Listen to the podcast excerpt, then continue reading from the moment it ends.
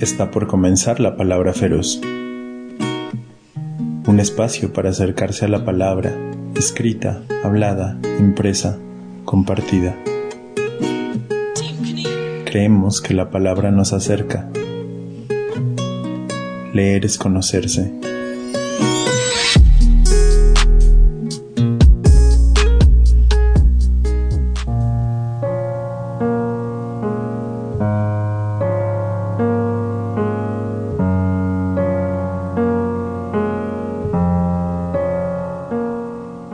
Bienvenidos, bienvenidas, bienvenides. Están escuchando la palabra feroz.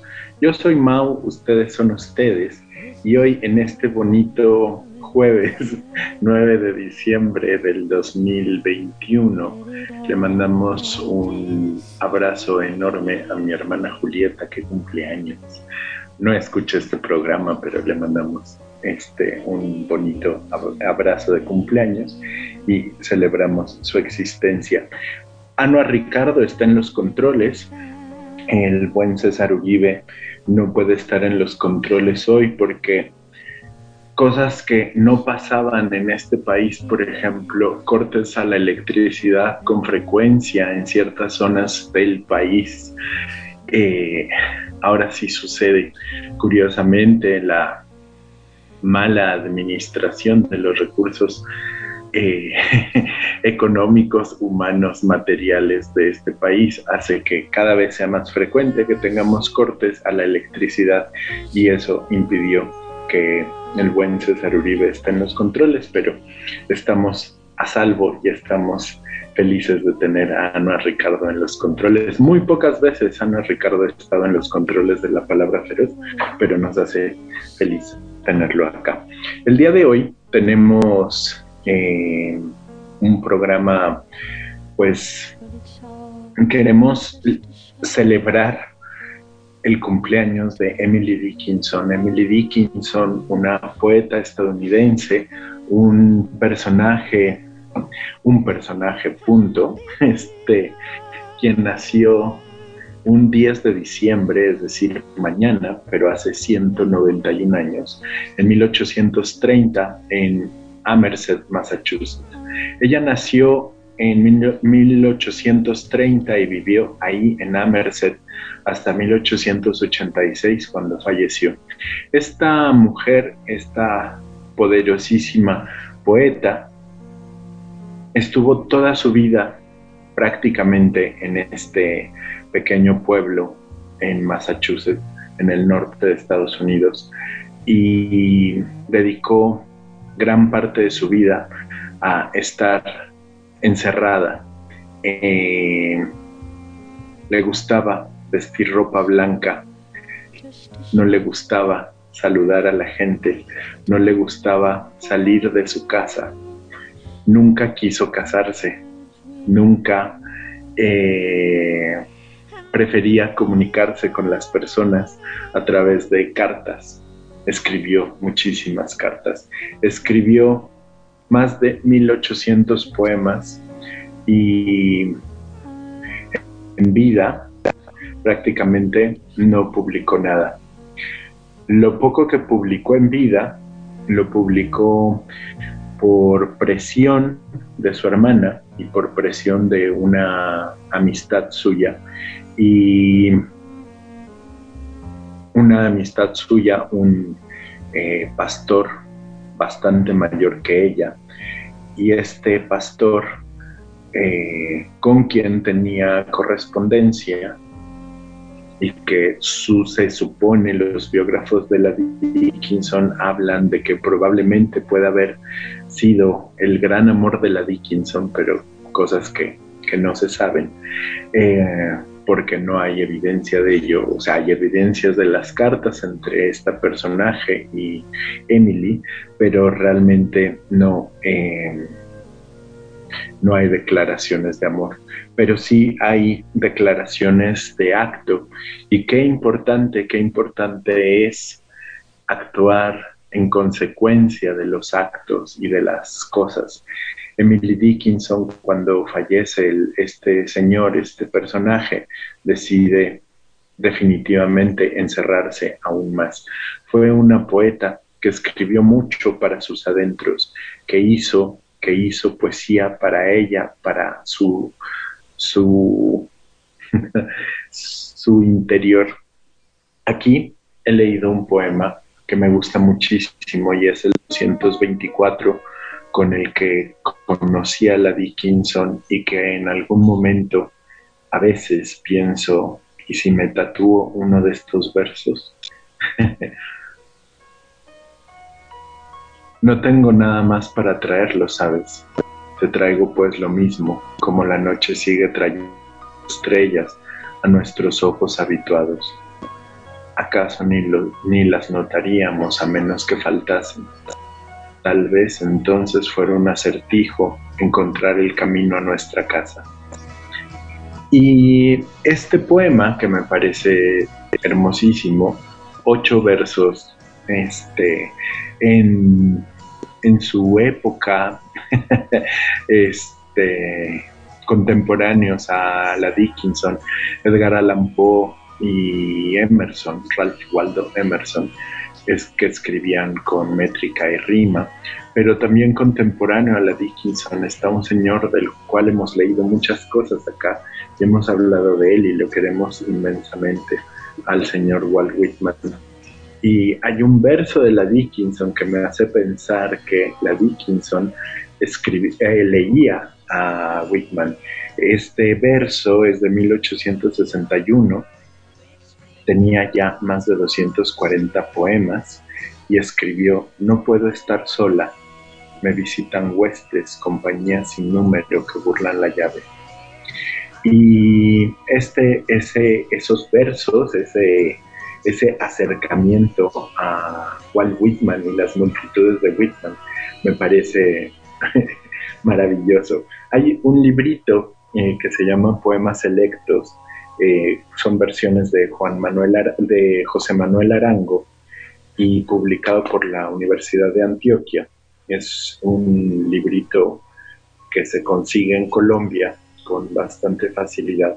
No sé si pueda ser traído a México eh, o conseguible en otros países de habla hispana, pero eh, si de pronto tienen alguien que viaje a Colombia, este es un librazo es pequeñito, además es, no, no molesta para traerlo. Tiene una pequeñísima introducción de Juan José Hoyos, donde cuenta, donde cuenta cosas de Emily Dickinson, de su vida privada, y entre ellas dice este, que la Dickinson escribió sobre su propio oficio de escribir. Cito a esta frase, de su oficio de escribir por esta época, ella decía en una de sus cartas, trabajo en mi cárcel y fabrico mis propios huéspedes. Eso escribió la Dickinson en 1861. Y termina Juan José Hoyos esta pequeña introducción diciendo, Emily Dickinson murió el 15 de mayo de 1886 a la edad de 56 años.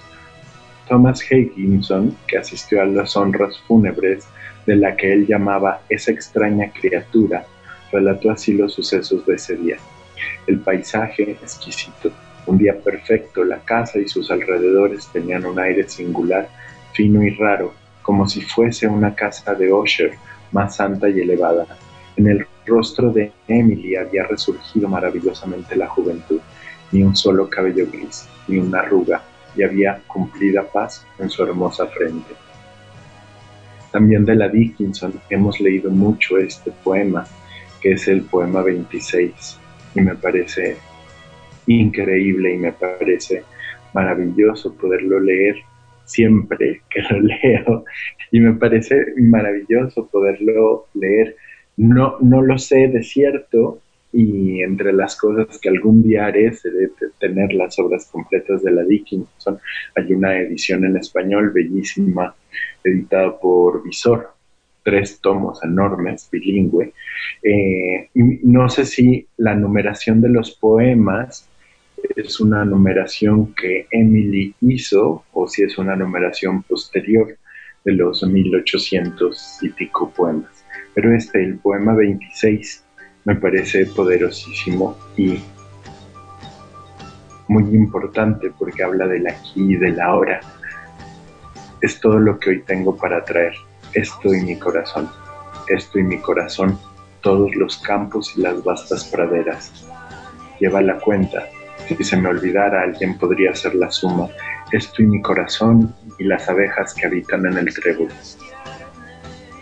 Emily Dickinson hablaba de estrellas titilantes y hablaba del espacio y de las cosas simples, hablaba de la hierba, hablaba del viento, hablaba de las abejas, los bichitos, hablaba de las plantas que crecen, hablaba mucho de las cosas que,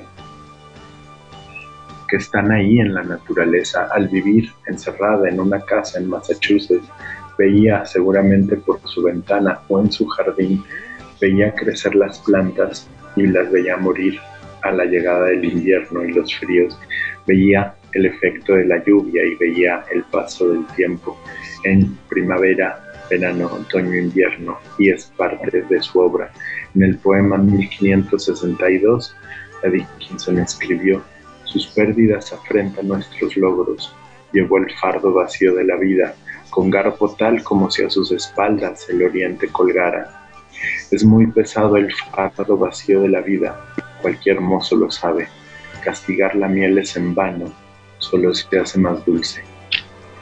Y en el poema, en el poema 887, escribe la Dickinson, nos hacemos viejos para el amor como para otras cosas y lo guardaremos en una gaveta hasta que nos parece anticuado como los trajes que llevaban los grandes señores.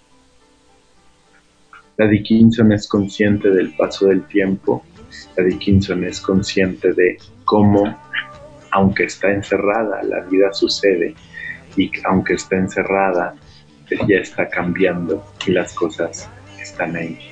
Escribió en el 1472 un poemita, tres versos, sencillísimo. El cielo del verano es poesía, aunque no esté en un libro los poemas verdaderos son huidizos. Esta edición de las versiones de José Manuel Arango están, es una edición bilingüe, vienen los poemas en inglés y vienen los fascinantes, eh, las fascinantes símbolos que la Dickinson escuchaba con las, eh, con una puntuación, con unos eh, con una manera de, de marcar el ritmo del poema muy peculiar que generalmente en las traducciones al español se pierde por alguna extrañísima razón. No sé por qué los traductores de pronto deciden no respetar los em, guiones que usaba la Dickinson en el libro El viento comenzó a mecer la hierba, una bellísima edición bilingüe de Nórdica Libros, esta editorial española. Este libro sí se consigue con bastante facilidad en México, eh, porque Nórdica vende bastante bien acá. Eh, el libro se llama El viento comenzó a mecer la hierba y justamente el poema que le da título, el 824, dice así. El viento comenzó a mecer la hierba, con ruidos graves y amenazadores. Envió una amenaza a la tierra y otra amenaza al cielo. Las hojas se desprendieron de los árboles y se esparcieron por todas partes. El polvo se arremolinaba como agitado por unas manos, por el camino se alejaba. Las carretas se apresuraban en las calles. El trueno lentamente se desató. El relámpago mostró un pico amarillo y una lívida garra a continuación. Los pájaros levantaron las empalizadas de sus nidos, el ganado corrió a los establos, cayó una gigantesca gota de lluvia y luego, como si las manos que sujetan los diques se hubieran levantado, las aguas rompieron el cielo, pero pasaron sobre la casa de mi padre y solo rompieron un árbol. Vamos a hacer una pequeña pausa, vamos a escuchar a Russian Red, la canción se llama The Sun, The Tree, una canción feliz porque Así escribía Emily Dickinson a pesar de su tristeza y su nostalgia. La poesía de la Dickinson es un lugar feliz. Ahorita regresamos.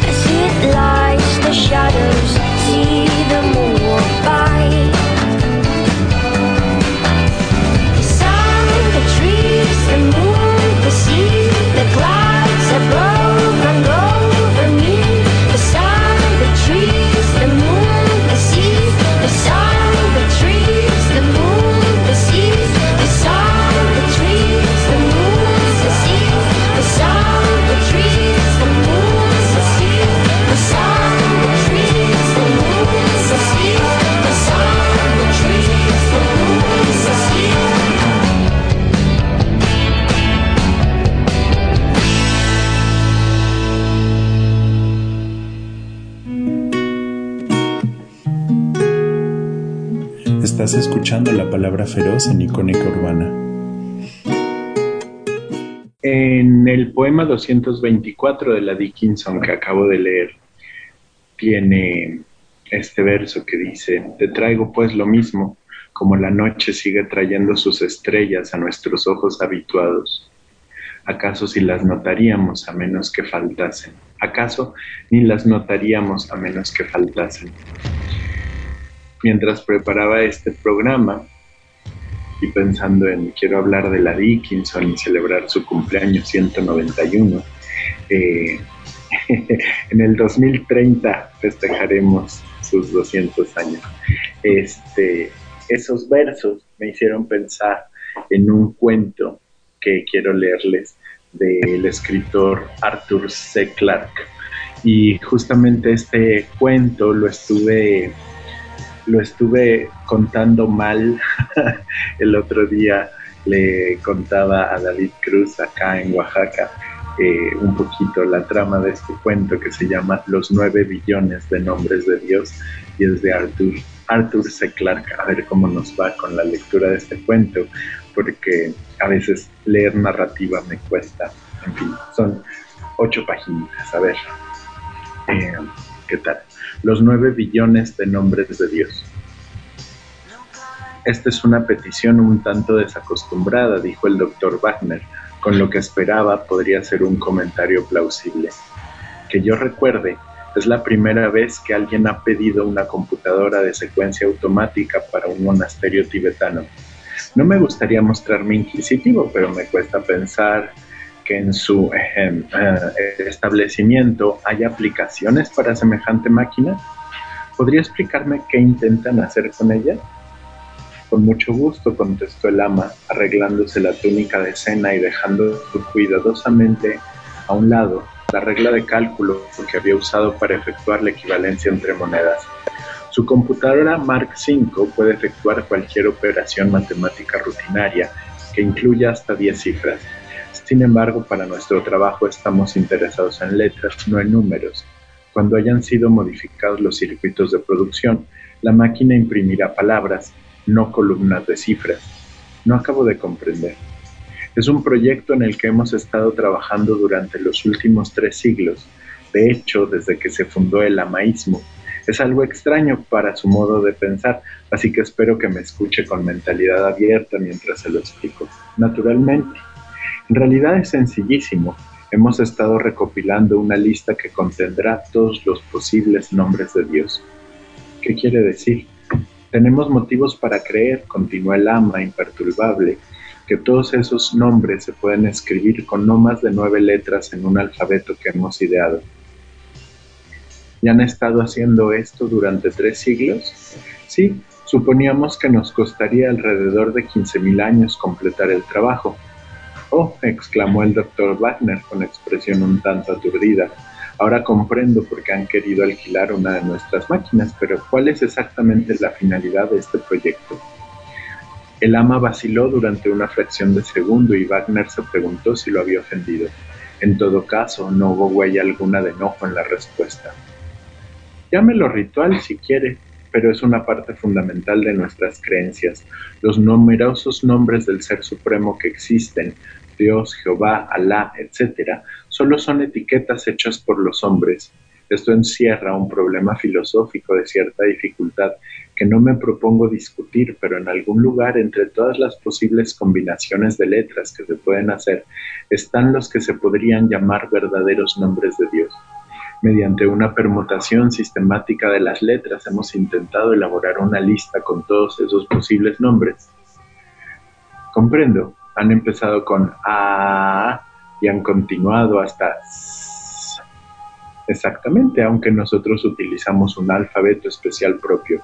Modificando los tipos electromagnéticos de las letras se arregla todo y esto es muy fácil de hacer. Un problema bastante más interesante es el de diseñar circuitos para eliminar combinaciones ridículas. Por ejemplo, ninguna letra debe figurar más de tres veces consecutivas. ¿Tres? Seguramente quiere usted decir dos. Tres es lo correcto. Temo que me ocuparía demasiado tiempo explicar por qué, aun cuando usted entendiera nuestro lenguaje. Estoy seguro de ello, dijo Wagner apresuradamente. Siga. Por suerte será cosa sencilla adaptar su computadora de secuencia automática a ese trabajo, puesto que una vez ha sido programado adecuadamente, permutará cada letra por turno e imprimirá el resultado. Lo que nos hubiera costado 15 mil años se podrá hacer en 100 días. El doctor Wagner apenas oía los débiles ruidos de las calles de Manhattan situadas muy por debajo. Estaba en un mundo diferente, un mundo de montañas naturales no construidas por el hombre. En las remotas alturas de su lejano país, aquellos monjes habían trabajado con paciencia, generación tras generación, llenando sus listas de palabras sin significado. ¿Había algún límite a las locuras de la humanidad? No obstante, no debía insinuar siquiera sus pensamientos. El cliente siempre tenía razón. No hay duda, replicó el doctor, de que podemos modificar el Mark V para que imprima listas de este tipo, pero el problema de la instalación y el mantenimiento ya me preocupa más. Llegar al Tíbet en los tiempos actuales no va a ser fácil. Nosotros nos encargaremos de eso. Los componentes son lo bastante pequeños para poder transportarse en avión. Este es uno de los motivos de haber elegido su máquina. Si usted la puede hacer llegar a la India, nosotros proporcionaremos el transporte, desde allí. ¿Y quieren contratar a dos de nuestros ingenieros? Sí, para los tres meses que se supone ha de durar el proyecto. No dudo de que nuestra sección de personal les proporcionará las personas idóneas. El doctor Wagner hizo una anotación en la libreta que tenía sobre la mesa. Hay otras dos cuestiones. Antes de que pudiese terminar la frase, el ama sacó una pequeña hoja de papel. Este es el saldo de mi cuenta del Banco Asiático. Gracias, parece ser um, adecuado. La segunda cuestión es tan trivial que vacilo en mencionarla, pero es sorprendente la frecuencia con lo que lo obvio se pasa por alto. ¿Qué fuente de energía eléctrica tienen ustedes? Un generador diésel que proporciona 50 kilovatios a 110 voltios fue instalado hace unos 5 años y funciona muy bien. Hace la vida en el monasterio mucho más cómoda, pero desde luego, en realidad, fue instalado para proporcionar energía a los altavoces que emiten las plegarias. Desde luego, admitió el doctor Wagner, debía haberlo imaginado. La vista desde el parapeto era vertiginosa, pero con el tiempo uno se acostumbra a todo. Después de tres meses, George Hanley no se impresionaba por los dos mil pies de profundidad del abismo, ni por la visión remota de los campos del valle semejantes a cuadros de un tablero de ajedrez. Estaba apoyado contra las piedras pulidas por el viento y contemplaba con displicencia las distintas montañas cuyos nombres nunca se había preocupado en averiguar. Aquello, pensaba George, era la cosa más loca que le había ocurrido jamás. El proyecto Shangri-La, como alguien lo había bautizado en los lejanos laboratorios. Desde hacía ya semanas, el Mark V estaba produciendo acres de hojas de papel cubiertas de galimatías. Pacientemente, inexorablemente, la computadora había ido disponiendo letras en todas sus posibles combinaciones, agotando cada clase antes de empezar con la siguiente. Cuando las hojas salían de las máquinas de escribir electromagnéticas, los monjes las recortaban cuidadosamente y las pegaban a unos libres enormes. Una semana más y con la ayuda del cielo habrían terminado. George no sabía qué oscuros cálculos habían convencido a los monjes de que no necesitaban preocuparse por las palabras de 10, 20 o 100 letras. Uno de sus habituales quebraderos de cabeza era que se produjese algún cambio de plan y que el gran lama, a quien ellos llamaban Sam Hafe, aunque no se le parecía en absoluto, en absoluto, anunciase de pronto que el proyecto se extendería aproximadamente hasta el año 2060 de la era cristiana. Eran capaces de una cosa así. George oyó que la pesada puerta de madera se cerraba de golpe con el viento, al tiempo que Chuck entraba en el parapeto y se situaba a su lado. Como de costumbre, Chuck iba fumando uno de los cigarros puros que le habían hecho tan popular entre los monjes, que al parecer estaban completamente dispuestos a adoptar todos los menores y gran parte de los mayores placeres de la vida. Esto era una cosa su, era una cosa a su favor. Podían estar locos, pero no eran tontos. Aquellas frecuentes excursiones que realizaban a la aldea de abajo, por ejemplo. Escucha, George, dijo Chuck con urgencia. He sabido algo que puede significar un disgusto. ¿Qué sucede? ¿No funciona bien la máquina? Esta era la peor contingencia que George podía imaginar. Era algo que podía retrasar el regreso y no había nada más horrible. Tal como se sentía él ahora, la simple visión de un anuncio de televisión le parecería maná caído del cielo, por lo menos representaría un vínculo con su tierra. No, no es nada de eso. Chuck se instaló en el parapeto, lo cual era inhabitual en él porque normalmente le daba miedo el abismo. Acabo de descubrir cuál es el motivo de todo esto. ¿Qué quieres decir? Yo pensaba que lo sabíamos. Cierto, sabíamos que los monjes estaban intentando hacer, pero no sabíamos por qué. Es la cosa más loca. Eso ya lo tengo muy oído, gruñó George. Pero el viejo me acaba de hablar con claridad. Sabes que sucede cada sabes que acude cada tarde para ver cómo van saliendo las hojas. Pues bien, esta vez parecía bastante excitado, o por lo menos más de lo que suele estarlo normalmente. Cuando le dije que estábamos en el último ciclo, me preguntó, en ese acento inglés tan fino que tiene, si yo había pensado alguna vez en lo que intentaban hacer. Yo dije que me gustaría saberlo y entonces me lo explicó. Sigue, voy captando. Aquí vamos a hacer una pequeña pausa, pausa dramática que le llaman y vamos a escuchar tantito a Macy Star y ahorita regresamos.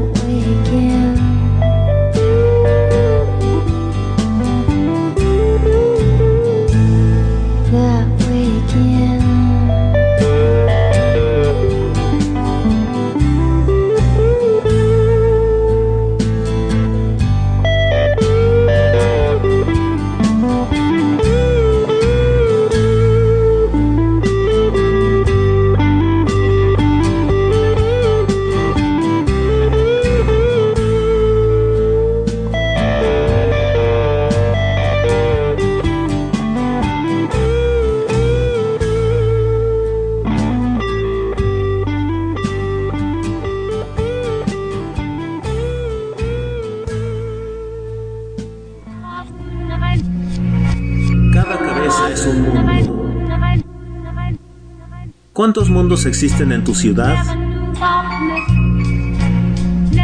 Icónica Urbana. Tu momento es ahora. Vive y disfruta Icónica. Eso fue That Way Again de Macy Star y cuando diga la palabra fin de este cuentito, le pediré a Ana Ricardo que ponga Spider and I de The Hope Lister, que me parece la canción perfecta para este final del cuento. Lo, último que, que dijimos fue en esta conversación que tiene el personaje con el monje. Cuando le dije que estábamos en el último ciclo, me preguntó en ese acento inglés tan fino que tiene si yo había pensado alguna vez en lo que intentaban hacer. Yo dije que me gustaría saberlo y entonces me lo explicó. Sigue, voy captando.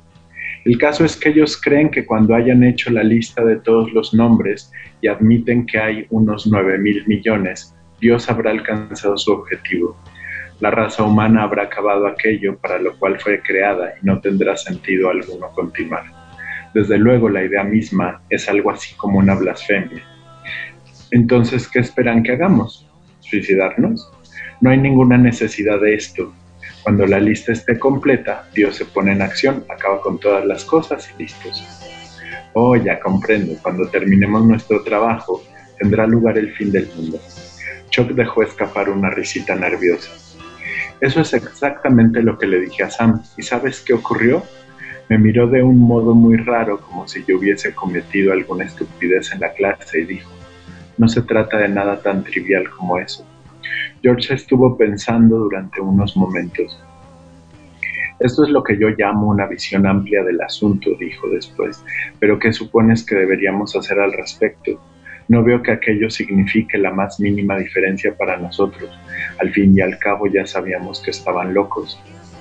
Sí, pero ¿no te das cuenta de lo que puede pasar? Cuando la lista esté acabada y la trompeta final no suene o no ocurra lo que ellos esperan, sea lo que sea, nos pueden culpar a nosotros del fracaso. Es nuestra máquina la que han estado usando. Esta situación no me gusta ni pizca. Comprendo, dijo George lentamente. Has dicho algo de interés, pero ese tipo de cosas ha ocurrido otras veces. Cuando yo era un chiquillo allá en Luisiana teníamos un predicador chiflado que una vez dijo que el fin del mundo llegaría el domingo siguiente Centenares de personas lo creyeron y algunas hasta vendieron sus casas. Sin embargo, cuando nada sucedió no se pusieron furiosos como se hubiera podido esperar. Simplemente decidieron que el predicador había cometido un error en sus cálculos y siguieron creyendo. Me parece que algunos de ellos creen todavía. Bueno, pues esto no es Luisiana y sí, por si aún no te habías dado cuenta. Nosotros no somos más que dos monjes los haya centenares aquí. Yo les tengo aprecio y sentiré pena por el viejo Sam cuando vea su gran fracaso, pero de todos modos me gustaría estar en otro sitio. Esto lo he estado deseando yo durante semanas, pero no podemos hacer nada hasta que el contrato haya terminado y lleguen los transportes aéreos para llevarnos lejos. Claro que, dijo Chuck pensativamente, siempre podríamos probar con un ligero sabotaje. ¿Estás loco? Eso empeoraría las cosas. Lo que yo he querido decir, no, míralo así. Funcionando las 24 horas del día tal como lo está haciendo, la máquina terminará su trabajo dentro de cuatro días a partir de hoy. El transporte llegará dentro de una semana. Pues bien, todo lo que necesitamos hacer es encontrar algo que tenga que ser reparado cuando hagamos una revisión, algo que interrumpa el trabajo durante un par de días. Lo arreglaremos, desde luego, pero no demasiado a prisa. Si calculamos bien el tiempo, podremos estar en el aeródromo cuando el último nombre quede impreso en el registro. Para entonces ya no nos podrán coger. No me gusta la idea, dijo George. Sería la primera vez que he abandonado un trabajo. Además, les haría sospechar. No, no, me quedaré y aceptaré lo que venga. Sigue sin gustarme, dijo siete días más tarde, mientras los pequeños pero resistentes burritos de montaña los llevaban hacia abajo por la serpenteante carretera. Y no pienses que huyo porque tengo miedo. Lo que pasa es que siento pena por esos infelices y no quiero estar junto a ellos cuando se den cuenta de lo tontos que han sido. Me pregunto cómo lo va a tomar Sam. Es curioso, replicó Chuck, pero cuando le dije adiós, tuve la sensación de que sabía que en realidad lo abandonábamos, pero que no le importó porque sabía también que la máquina funcionaba bien y que el trabajo quedaría muy pronto acabado.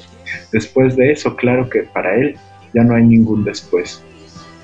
George se volvió en la silla y miró hacia atrás, sendero arriba. Era el último sitio desde donde se podía contemplar con claridad el monasterio. La silueta de los achaparrados y angulares edificios se recortaba contra el cielo crepuscular. Aquí y allá se veían luces que resplandecían como las portillas del costado de un transatlántico. Luces eléctricas, desde luego, compartiendo el mismo circuito que el Mark V. ¿Cuánto tiempo lo seguirían compartiendo? Se preguntó George. ¿Destrozarían los monjes la computadora, llevados por el furor y la desesperación? o se limitarían a quedarse tranquilos y empezarían de nuevo todos sus cálculos. Sabía exactamente lo que estaba pasando en lo alto de la montaña en aquel mismo momento. El gran lama y sus ayudantes estarían sentados, vestidos con sus túnicas de seda e inspeccionando las hojas de papel, mientras los monjes principiantes les sacaban de las máquinas de escribir y les pegaban a los grandes volúmenes. Nadie diría una palabra. El único ruido sería el incesante golpear de las letras sobre el papel, porque el Mark V era de por sí completamente silencioso, mientras efectuaba sus millares de cálculos por segundo. Tres meses así, pensó George, eran ya como para subirse por las paredes. Allá está, gritó Chuck, señalando abajo hacia el valle. ¿Verdad que es hermoso? Ciertamente lo era, pensó George. El viejo y abollado DC-3 estaba en el final de la pista, como una menuda cruz de plata. Dentro de dos horas los estaría llevando hacia la libertad y la sensatez. Era algo así como saborear un licor de calidad. George dejó que el pensamiento le llenase la mente mientras el burrito avanzaba pacientemente pendiente abajo. La rápida noche de las alturas del Himalaya casi se les echaba encima. Afortunadamente, el camino era muy bueno como la mayoría de los de la región y ellos iban equipados con linternas. No había el más ligero peligro, solo cierta incomodidad causada por el intenso frío. El cielo estaba perfectamente despejado e iluminado por las familiares y amistosas estrellas. Por lo menos, pensó George, no habría riesgo de que el piloto no pudiese despegar a causa de las condiciones del tiempo. Esta había sido su última preocupación. Se puso a cantar, pero lo dejó al cabo de poco. El vasto escenario de las montañas brillando por todas partes como fantasmas blancuzcos encapuchados no animaba esta expansión. De pronto, George consultó su reloj. Estaremos allí dentro de una hora, dijo volviéndose hacia Chuck. Después, pensando en otra cosa, añadió. Me pregunto si la computadora habrá terminado su trabajo. Estaba calculado para esta hora. Chuck no contestó, así que George se volvió completamente hacia él. Pudo ver la cara de Chuck. Era un óvalo blanco vuelto hacia el cielo. Mira, susurró Chuck. George alzó la vista hacia el espacio. Siempre hay una última vez para todo. Arriba, sin ninguna conmoción, las estrellas estaban apagando.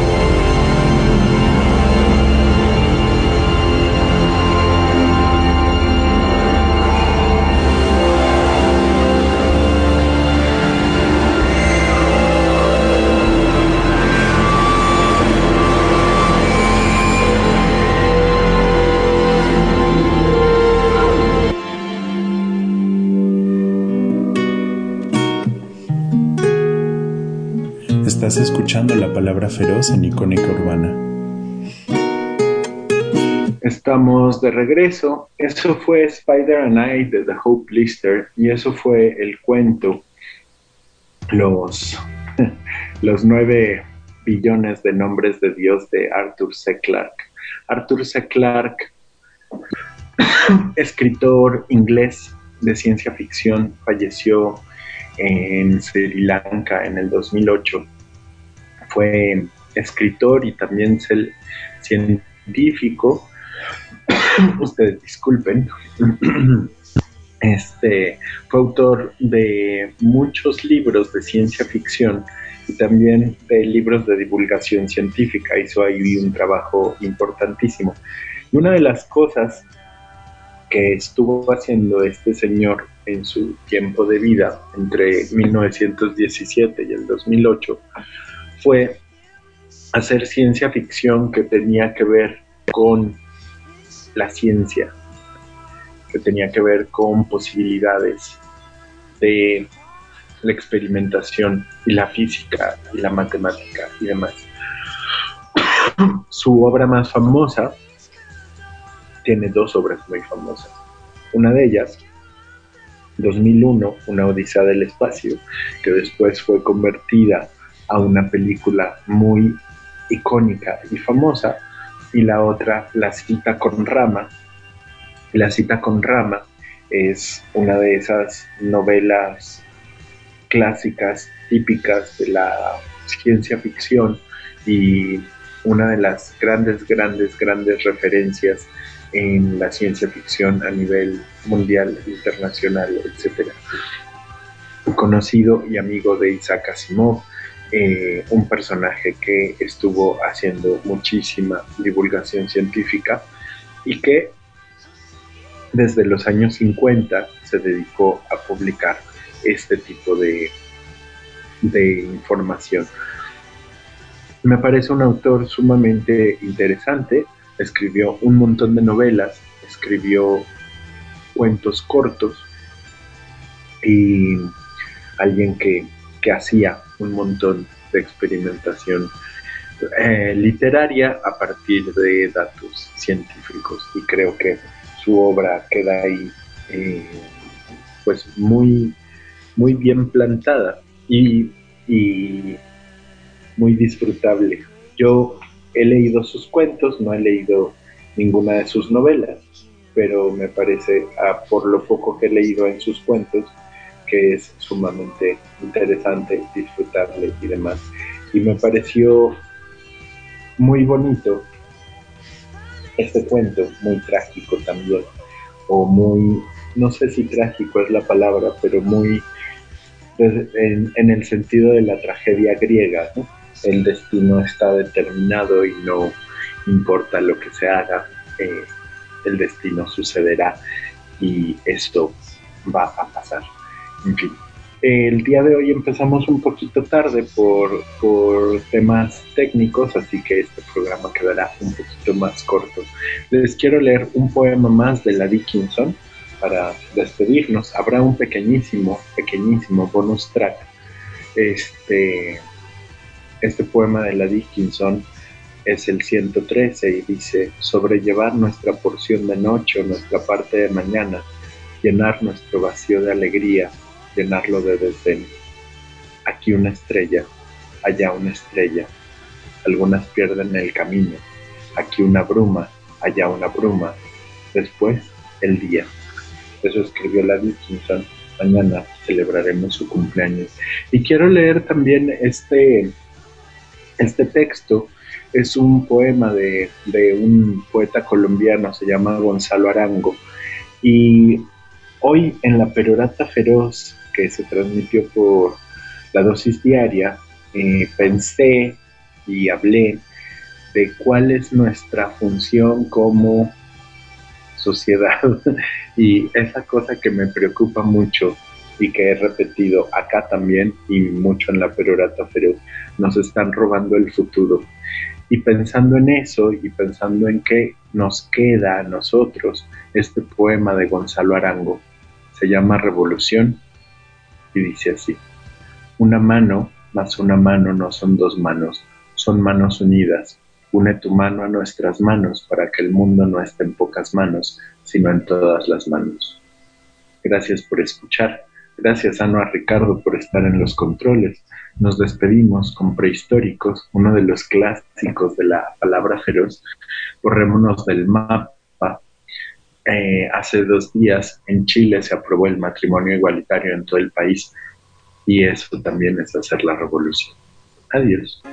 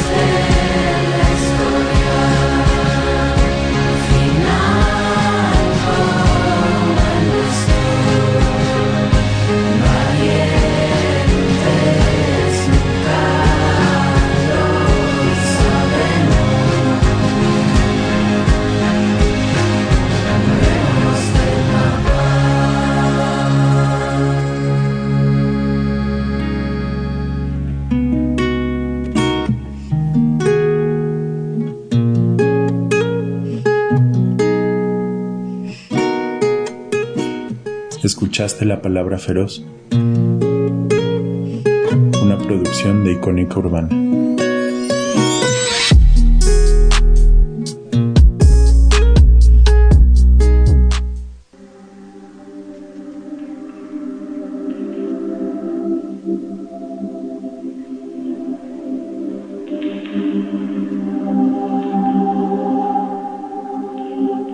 en este pequeñísimo bonus track dos poemas de la Dickinson para seguir celebrándola.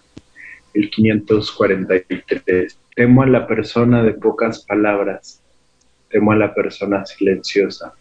Al sermoneador lo puedo aguantar, al charlatán lo puedo entretener, pero con quien cavila mientras el resto no deja de parlotear, con esta persona soy cautelosa, temo que sea una gran persona.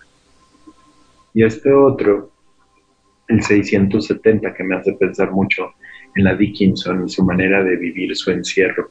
Este poema y el anterior, y este poema que voy a leer y el anterior que leí, son del libro El viento comenzó a mecer la hierba, con ilustraciones de Quique de la Rubia y la traducción este este libro lo edita Nórdica, la traducción es de Enrique Goicolea y me, faltó decir eso en el, en el cuerpo del programa cuando leí el, el poema que le da título a este libro.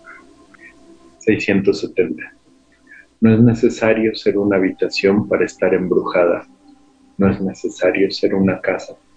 El cerebro tiene pasillos más grandes que los pasillos reales.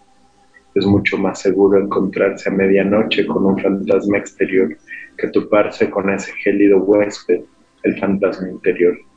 Más seguro correr por una abadía perseguida por las sepulturas que, sin luna, encontrarse a una misma en un lugar solitario.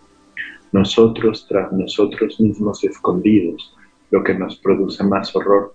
Sería menos terrible un asesino a nuestra habitación. El prudente coge un revólver y empuja la puerta sin percatarse de un espectro superior que está más cerca. Y ya que esto es un bonus track y que podemos jugar con él, este otro poema de la Dickinson, el 436. El viento llamó con golpecitos como un hombre cansado y como una, ah, y como una anfitriona yo contesté resuelta, entra. Entró entonces en mi habitación un veloz convidado sin pies a quien ofrecer una silla era tan imposible como ofrecer un sofá al aire no tenía huesos que lo sostuvieran. Su hablar era como la arremetida de numerosos colibríes a la vez desde un fabuloso arbolillo. Su apariencia, la de una ola, sus dedos al pasar, producían una música como melodías que salían trémulas de un cristal. Hizo la visita también revoloteando.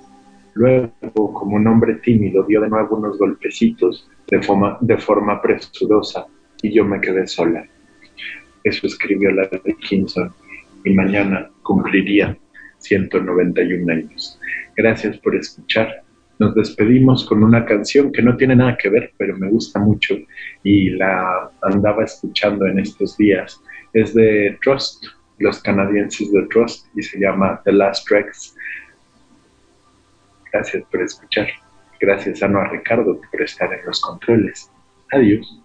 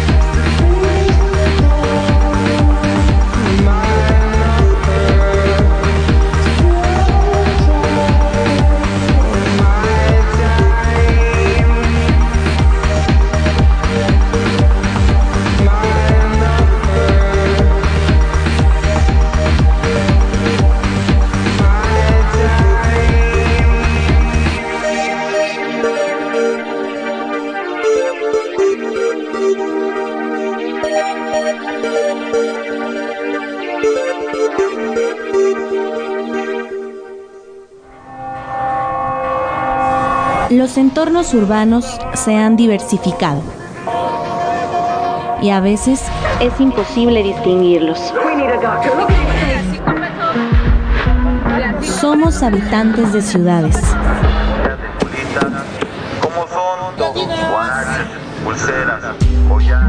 Que nuestra voz llene el vacío de aquello que no se dice. Icónica urbana.